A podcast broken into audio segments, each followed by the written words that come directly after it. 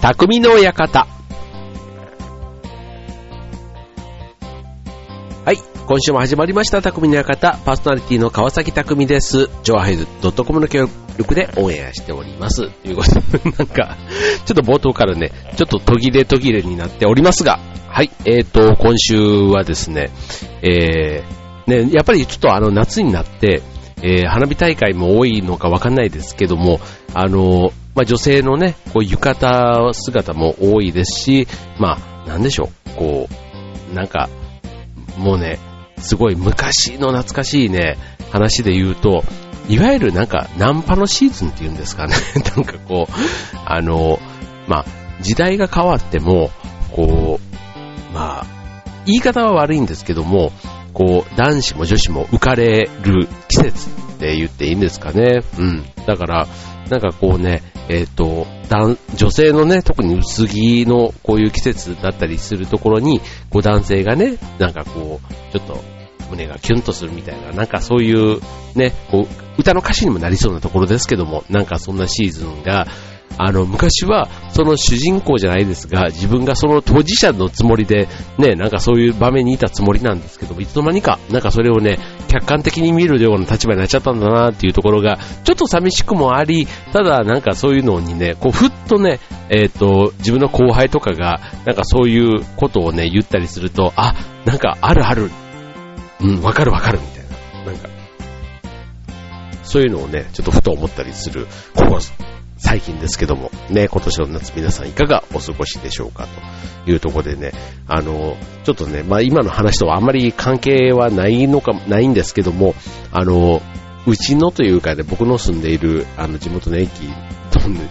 のところで、まあ、ね、こう飲み屋さんとかに行ったりするとですね、こう、近くにこう、いわゆるあの、海外のパブ、えーいわゆるフィリピンパブ、ロシアンパブみたいなところがね、結構こう、数軒あったりするんですね。まあ、ね、どういう街なんだみたいなね、まあ、そういうね、えっ、と、地元の駅にそういうパブがあるっていうこと自体で結構、ええっていう感じのことを言われるんですけども、あの、まあ、ね、あの、僕の街にはあるんです。うん。で、あるのは別に全然いいんですけど、あの、まあ、地元でね、こう飲んだりすると、たまにこうね、隣席というか、本当隣の席に、そういう方々と、あとお客さんとおぼしき方がね、こう同席することがあるんですね。うん。で、あの、まあ、つい先日も、そのね、お客さんと思われるおじさんと、その、ロシア、ロシアの方なのかななんかそういう方々が、こうね、えーいたんですけども、あの、まあ、なんかね、いろいろこう、隣の、居酒屋ですよ。居酒屋なんですけども、その、行動が、やっぱりこう、外国チックな動き方って言って、わかるかなこうね、あの、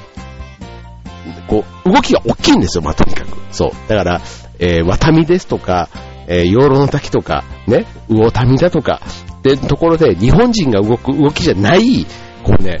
アグレッシブな動きっていうのかな、なんか、こうね、こう、手振り、身振り手振りが大きくてですね、うん。まあ、とにかく、あの、隣のテーブルに僕らいたんですけども、なんかこうね、目が離せない動きっていうのかな、うん、そう。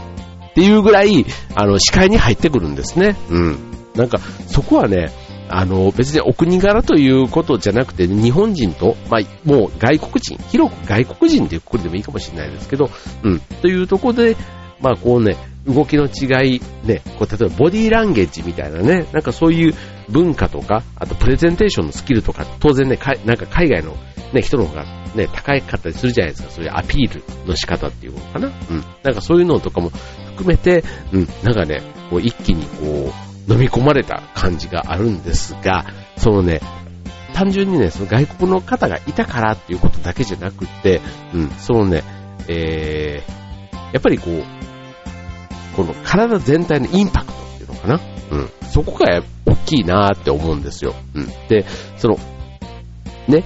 まあ何を言いたいかというと、まあプロポーションって話ですよ。ね？こういう要は。うん。で、このね、女性、まあ特にね、そのプロポーションって言うと、まあ男性よりは女性の話の方が例えとして分かりやすいと思うので、うん。今日はね、そのね、えー、女性のプロポーション、ね、えー、ちょっとね、そんなにあのセクハラとかね、そういう風にならないような話で、いわゆるあの黄金比みたいなね、その美しく見えるっていうね、そういうちょっとあの、あんまり、えー、ハラスメントに、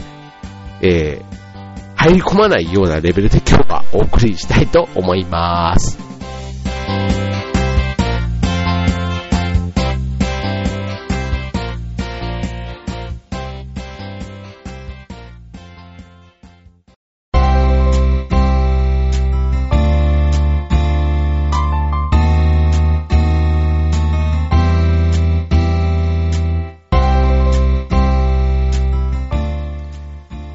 いうことで、今週の匠の館、えー、テーマ、えー、っとね、まとめると、メリハリボディということにしましょうね。はい、ということでね、あんまりね、あの、男性からね、こう女性のメリハリのね、その特に体型の話とか言うとね、やっぱりこう、ね、セクハラだなんだ、みたいなところがちょっとあったりするんですけども、今日はね、あんまりちょっとそういうね、えっ、と、男性の主観ね、主観での物言いというよりは、え一般的にこういうことなんですよっていうことを中心にね、ちょっと番組的にね、お伝えしたいなと思うんですけども、あの、くびれ、ね、特に女性のボディラインで言うと、そのくびれっていうとこってよくね、あの、なるじゃないですか。でね、これをね、えー、男性がね、堂々とこういう 場で言うのも変な話なんですけども、あの、えっ、ー、と、メリハリボディとかってね、CM とかでもよく言ったりしてるじゃないですか。で、女性のね、ああいう、えっ、ー、と、エステとかね、ああいうところで言ってたりするのも、まあ男性も普通に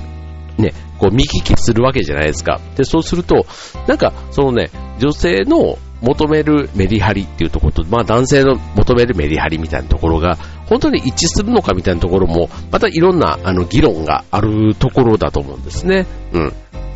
で、まあ、そんな中で、いわゆるその、女性が求めるその、こう、ボンキュボンじゃないですけども、こう、3サイズって言われるところの、このメリハリボディね、メリハリについて言うと、あの、くびれ比率、くびれの美しく見える比率というのがあってですね、これはウエスト割るヒップのサイズで出される数が0.7に近いほどくびれが綺麗で魅力的に見えると言われているサイズという、まあ、黄金比みたいなもんですね。うん、というのがあるそうなんですね。うん。で、あの、ね、じゃあ実際にじゃあ自分のウエストとヒップのサイズをじゃあ割ってみてどうだみたいなところね、やってみると、うん、どっちが、えー、足りないかじゃないですけども、もしかしたらそういうところが見えてくるかもしれないですが、まあこのね、綺麗で魅力的に見えるっていうのもある意味主観の話なの。ね。そういうね、主観の中では、うん。まあ評価されるのが0.7というところなんですけども、まあただね、やっぱりね、そういうふうに客観的に評価されるって言うと、やっぱりそこを目指したくなるわけじゃないですか。ね。じゃあそこの、じゃあね、えっ、ー、と、これ、県別で、あの、日本全国ね、あの、世界で比べたらもうね、なんか遠い世界になっちゃうので、日本全国で言うと、実は、このくびれの美しい率、くびれ美率が、えー、都道府県別に実はランキングがあるんですって、世の中に。はい。じゃあそれをね、ちょっと次のコーナーでご紹介したいと思います。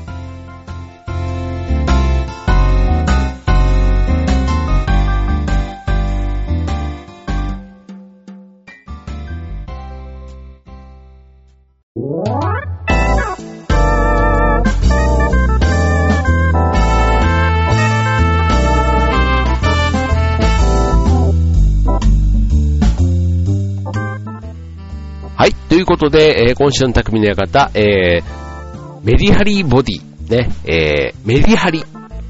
うん。今、今回はね、えっ、ー、と、体型ということでね、えー、いきますけども、あの、メリハリってでもね、大事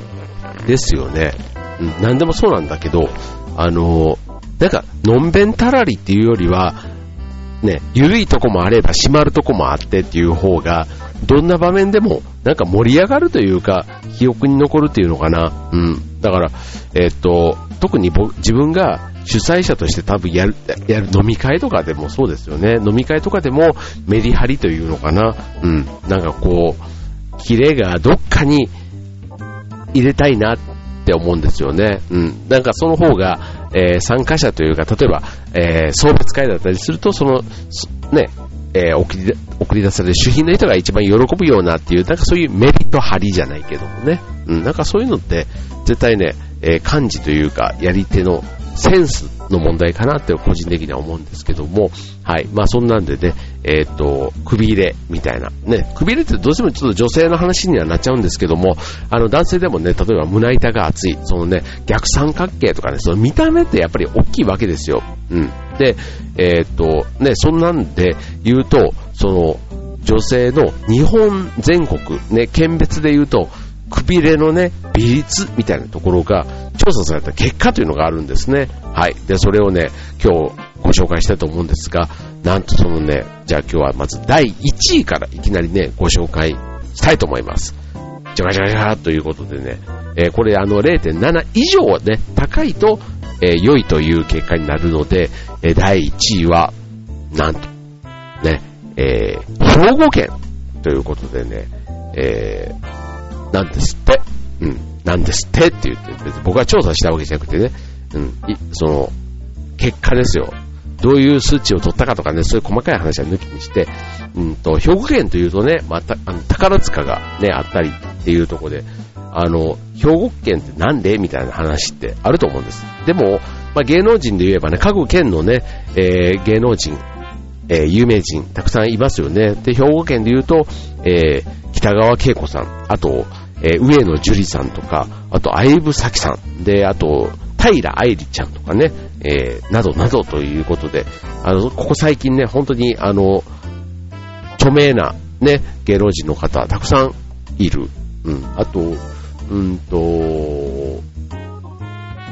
で、南野陽子さんもそうですよね。ちょっと前で言えばね、南野陽子さんそうだし、あと、なんだろう、多分、多分いっぱいいますよね。でも神戸出身とかね、って言うとみんな兵庫県ですからね。うん。で、なんとなくこう上品で、あの美人な女性が多いイメージ。まあその神戸っていうイメージとかね、あると思うんですけども、うん。で、えー、っと、一方で、兵庫県が上位だとすると、えー、あとね、ちなみに高い県、で、ざーっと言うと、えー、っと、西の方で言えば、広島県、山口県、香川県というところなんですが、一方で、こちら東の方で言うと、千葉県、なんと千葉県も入ってるんですね。千葉県、栃木県、山梨県ということでね、はい、そういうところでね、ビクビレ、美しいくびれということで、ね、あの、一般的にということなんで、な、まあ、何が理由かというところが実は分かりづらいところはあるんですけども、うん、高い。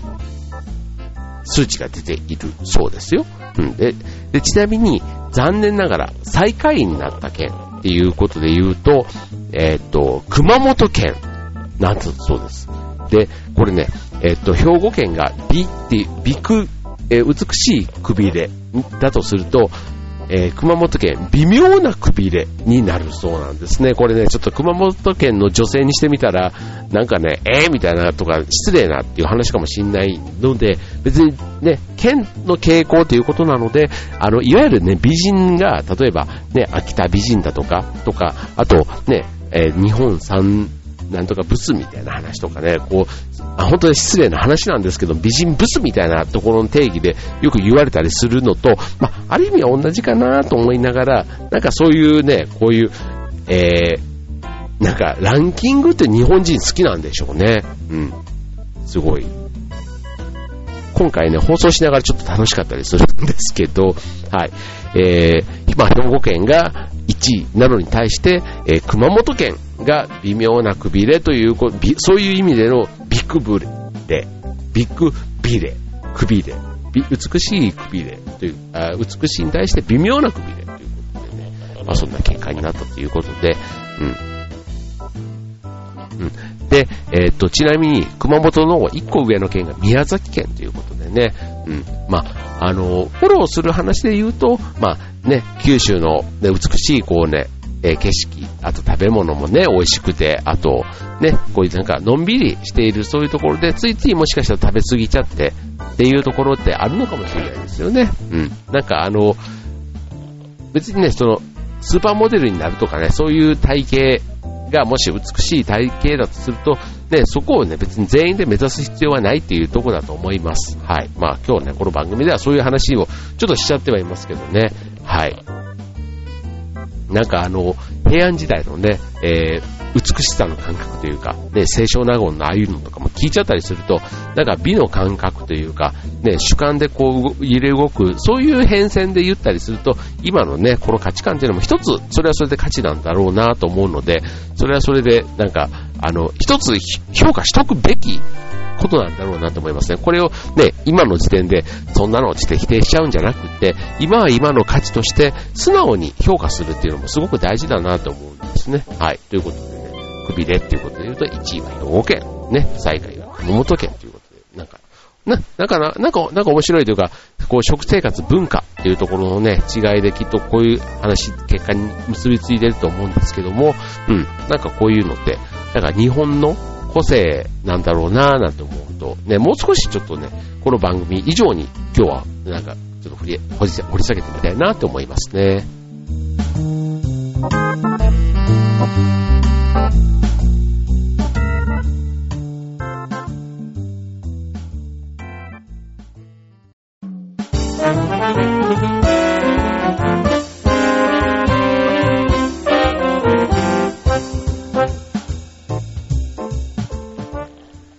ということで、今週の匠の館は、えー、美しいプロモーションということで、なんかこうね、やっぱ男性が言うのはなんかちょっと気が引けるなーなんて思いながらも、うん、なんかさっきのくびれみたいなところも、いわゆるその、個人の好みとかではなくって、なんかこう、傾向があるんだろうなっていうのが、あの、もう少しちょっと掘り下げてみたら面白いんだろうなと思うところなんですね。はい。ということでね。まあちょっとあの、体型の話はね、別にあの女性だけの話ではなくて、男性もね、結構気にするところではあるんですけども、うん、やっぱりその美意識というかね、なんか改善、いいね、よくしていこうっていう、こう、向上心みたいなところは、やっぱり男性よりは女性の方が高いのかな、なんて思ったりもするとこですけども、はい。まあ、この辺ね、えー、っと、僕個人で言えば、例えば太ったとかっていうのは、人から言ってもらって初めて、ね、なんかこう本気になるっていうところなのかな？なんかこう自分自身に対してどうしてもね、ちょっと飲みに行ったりとか、うん、ちょっとしたこう、あの、運動不足とかで太っちゃったりするのもちょっと甘い感じになりがちなところを、こう、ね、えー、自分の友達とか、なんかそういう人から指摘されて、あ、そうだろうな、太ったなとかね、なんかそういうことで、こう改善しようとする部分ってあると思うんですけども、うん。まあなかなかね、えー、もしそうじゃない方っていうことで言えば、うん、今日みたいなこういう話をね、ぜひ聞いていただいて、えー、少しこう、自分に対してこう課題を課せるっていうのかな、うん、えー、やっていただくといいのかなと思いますね。うん。うん。ど、どうですかね？はい。